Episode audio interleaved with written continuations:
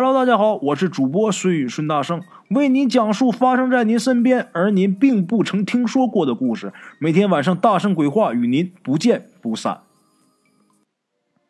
OK，各位老铁啊，今天呢给大家讲一个关于刑场的故事吧啊。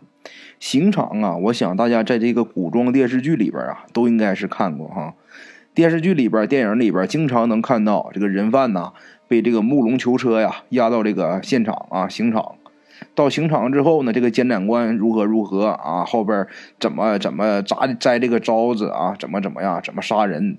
那电影里边大家都看过，在其他的一些故事里边，像郭先生一些故事里边讲的也都挺详细的啊，咱这就不一一介绍了。咱们呢，北京啊，在北京大伙都知道很有名的一个地方——菜市口啊。菜市口那地方是过去的刑场，杀人的。除了这个菜市口啊，在北京还有一个地方。啊，是哪呢？是午门。过去皇上要杀人，知道吗？都是推出午门外斩首，直接就在午门以外就开刀问斩。民间呢，要是杀人的话，就到这个菜市口啊。这个听老人讲啊，就像刑场那种地方，它都是怨气很重的地方。一般身子骨啊弱的人，轻易不要到这些地方去，很容易啊招惹这些恶灵伤身，到时候是后患无穷啊。咱们今天这个故事呢，是一位姓王的先生啊，咱们这在这管他叫老王，年龄挺大了啊。老王给咱们提供的这么一个故事。老王说呀，刑场啊，在他们家里边也有一个枪毙犯人的刑场，就在他们后山下面有一个大干石啊，大干石堆下面。他记得小时候啊，基本上是每年十一国庆节前后都要开这个东公判大会，开完这个公判大会之后呢，就统一枪毙啊，枪毙一批犯人，每年都得。呃，每当要枪毙犯人的时候啊，他们这个地方啊，那就是人山人海，因为他们那整个一个县里边啊，整个一个县城都在那个地方枪毙人犯。他们家那块儿，那真是万象皆空啊，人山人海的，那人群几乎能把整个山头都给占满了，就愿意看杀人啊。现在是没有公判大会了，那执行死刑也咱也这些老百姓也是看不到的了啊。过去那真有公公判大会判完了，直接就地就杀了。过去像长上就比咱们年龄大一点的，像年长一些的人，估计都应该是看过这个公判大会。我咱咱们是没赶上啊，像我这九零后是没赶上。嗯，老王说呀，在他们那个地方啊，有一种野果，叫什么叫高粱果。高粱果啊，据我分析是什么东西，跟着我们那个地方叫法可能不太一样，就是那种野草莓啊，野草莓，他们那叫高粱果。每年呢夏天，老王他们呢都会上山去采啊。说来也怪啊，满山的高粱果，就属啊，就是干石山那一片啊，长得那还大，熟的还透。但是呢，这个家里边这个大人呐，从来不允许他们到那片去。只要是被家里人知道了，他们去干石山了，那回家那肯定是免不了一顿胖揍。其实啊，他们也知道，就那里边啊是枪毙人犯的地方，不吉利，所以说他们也轻易不去那个地方。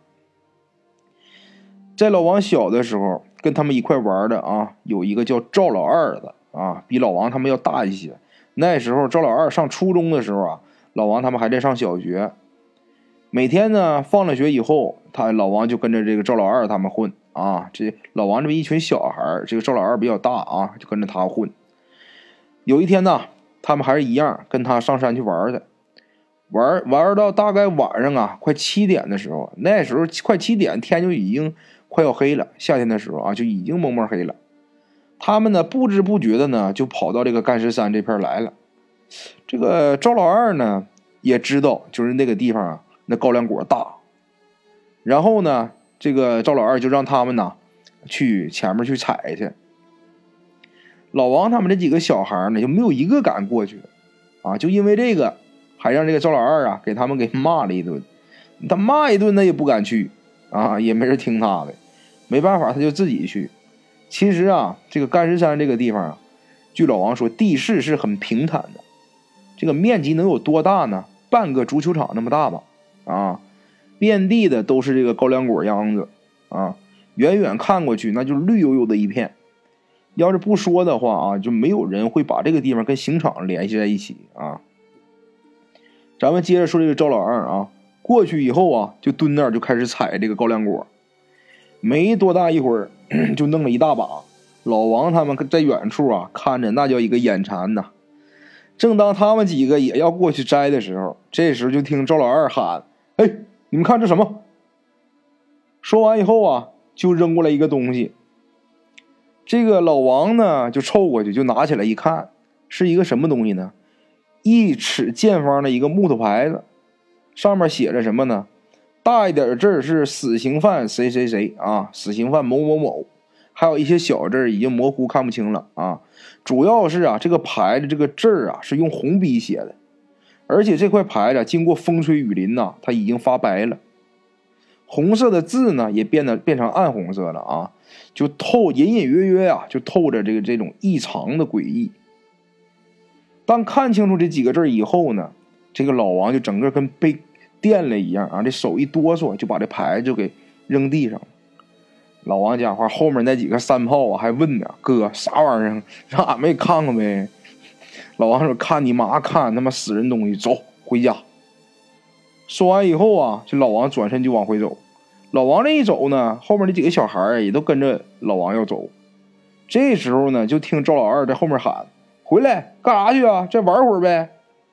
老王连头都没回，一边走啊一边喊：“你自己玩吧，我妈让我回家吃饭呢。”这时候啊，就听这个赵老二在后边喊：“有鬼呀！你可别抓我呀！”他这一叫唤呢，老王说就感觉从脚啊一直麻到头顶，当时心里呀那个紧张啊，就别提了。也本来那个环境他就害怕，他这一喊，大伙都害怕。他们这一伙小孩里边有个胆小，当时都吓哭了。然后这时候老王啊就忍不住回头看了一眼这个赵老二，就见这货啊坐在那块牌子上正吃那高粱果呢。心想老王心想这逼养他妈吓唬我们，这把他给恨的。当时说老王说真想过去他妈削他一顿，但是啊他知道他打不过他，所以说他忍了。啊，这个事儿啊就这么过去了。大概一个多星期以后。他们家一个邻居啊，姓刘，这么一个阿姨啊，来他们家玩儿，就跟他妈闲聊的时候就说：“老赵家那个二小子快不行了。”这个刘阿姨啊，跟老赵家住的是呃紧挨着啊，平时呢关系也挺好。据他说呢，老二啊，这个赵老二从山上回来以后呢，就开始发烧。一开始呢，家里人就以为是感冒了，也没太在意啊。没想到啊，到了半夜，这个老二啊就开始闹上了。当时啊是半夜啊，午夜时分，全家人呢都睡得正香的时候，就听见里屋啊有人呜呜在那哭。等把灯打开一看呢，是他们家老二。就见这个赵老二啊坐在这个炕上啊，这个脸呐冲着后墙，一边啊摸着自己的脑袋，一边在那自言自语的说。我死的惨呐！我这脑袋就剩一半了，我脑袋呢？我脑袋呢？他妈啊，赵老二他妈是最先听见的，就起来，灯打开，看他儿子在那嘟嘟囔囔，就过去拽他，就想看看他怎么了。但是啊，拽了几下，就根本就拽不动，就没拽动。这个赵老二始终是脸冲着墙，就这么念叨着啊：“我脑袋呢？我脑袋就这么嘟囔着，然后也不吃也不喝。”一连好几天呢，都是这样。最后呢，眼看着这个老二啊，是光有进气没有出气的啊，这人眼看就要完了。后来呀，也是邻居跟他妈说啊：“我瞅你家二小子，这不像是实病，这像是冲着啥东西了，赶紧找个明白人给看看吧。”老二他妈呀，一听邻居说完之后，就摇哪打听，说哪有大仙儿啊，这救子心切呀。这邻居就告诉他：“咱下面的新立屯啊，有个人挺厉害的，听说刚接了仙儿。”啊，他妈呢，听人家这么一说，自己就赶紧呐，收拾收拾就去了。等到了这个大仙家里以后啊，进了屋之后，先是唠了几句客气话，然后就说他儿子的事儿。可这刚开口啊，就见这个大仙儿就用眼睛啊死死的盯着他看，啊，也不说话。就那个表情啊，让人看了就毛骨悚然的。就这样看了他看了半天，然后呢，这个大仙儿啊，在这个香炉里边就抓了一把灰，一把香灰啊，直接呀就扬他妈头上了啊，把这把灰就给扬他妈头上了。然后呢，又说：“胆儿也太大了啊，这屋你敢进？”赵老二他妈赶紧就问老仙儿啊：“你是跟我说话吗？你来的时候背他这一道，你不知道？我不知道啊，我就一个人来的，还有谁跟着呀？”这个时候，老二他妈呀，就有点感觉自己后背发凉，舌头底下就开始冒汗了。接下来呀，这个大仙又说：“这是个横死的，枪毙的货。你家那小子手贱。”啊，在山上啊翻他牌子了，然后啊还被把他坐屁股底下了，就这么的，他才跟着回来的。哎呀，他这是想要点啥呀？要不然是不能走。那大仙儿他想要啥呢？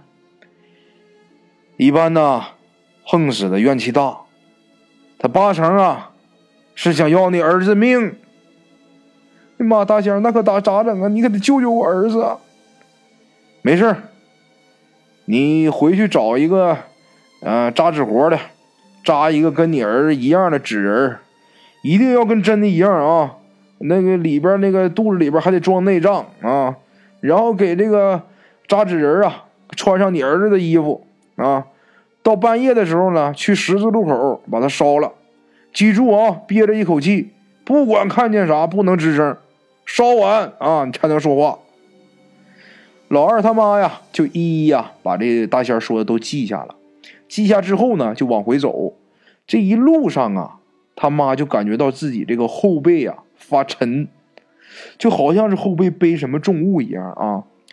到了自己家门口啊，突然就感觉到自己轻快了，然后也没敢耽搁时间呐，赶紧让这个老二他爸啊，赵老二他爸赶紧找人扎纸活。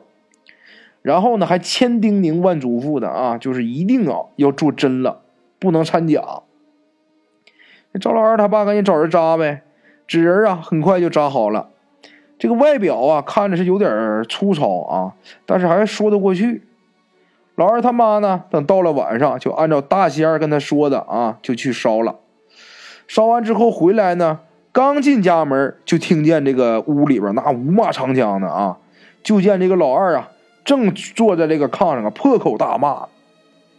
这屋里呀，站着的人呐，谁也不敢靠前。老二他妈心里这个火，这个恨呐，心想：操他妈，这是他妈什么大仙儿？纯粹就是他妈骗子！等明天我他妈找他去。第二天呢，这老二他妈也是啊，老早的就跑人家大仙大仙家去了。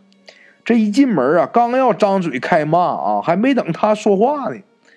直接就被这个大仙几句话给噎回去了，就听大仙说什么呀？我让你扎个跟真的似的，你他妈为图点便宜啊，弄了个假的。我昨天我跟你说在你家，我都跟他说的挺好的，现在你他妈整这事你他妈把我装里了是不是？你让我装王八犊子呢？